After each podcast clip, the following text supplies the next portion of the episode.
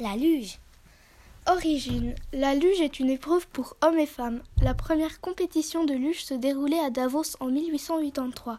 Ce sport est né en Suisse. Ses racines remontent au XVIe siècle. Surface de jeu. Les lugeurs dévalent une piste de glace à très haute vitesse. Équipement.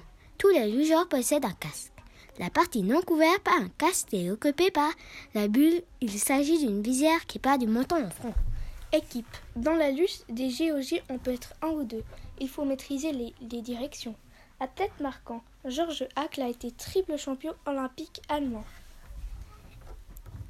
Lieu de compétition et date. La luge a eu lieu à Saint-Maurice le 17, 18 et 20 janvier 2020. Lisa est Camille.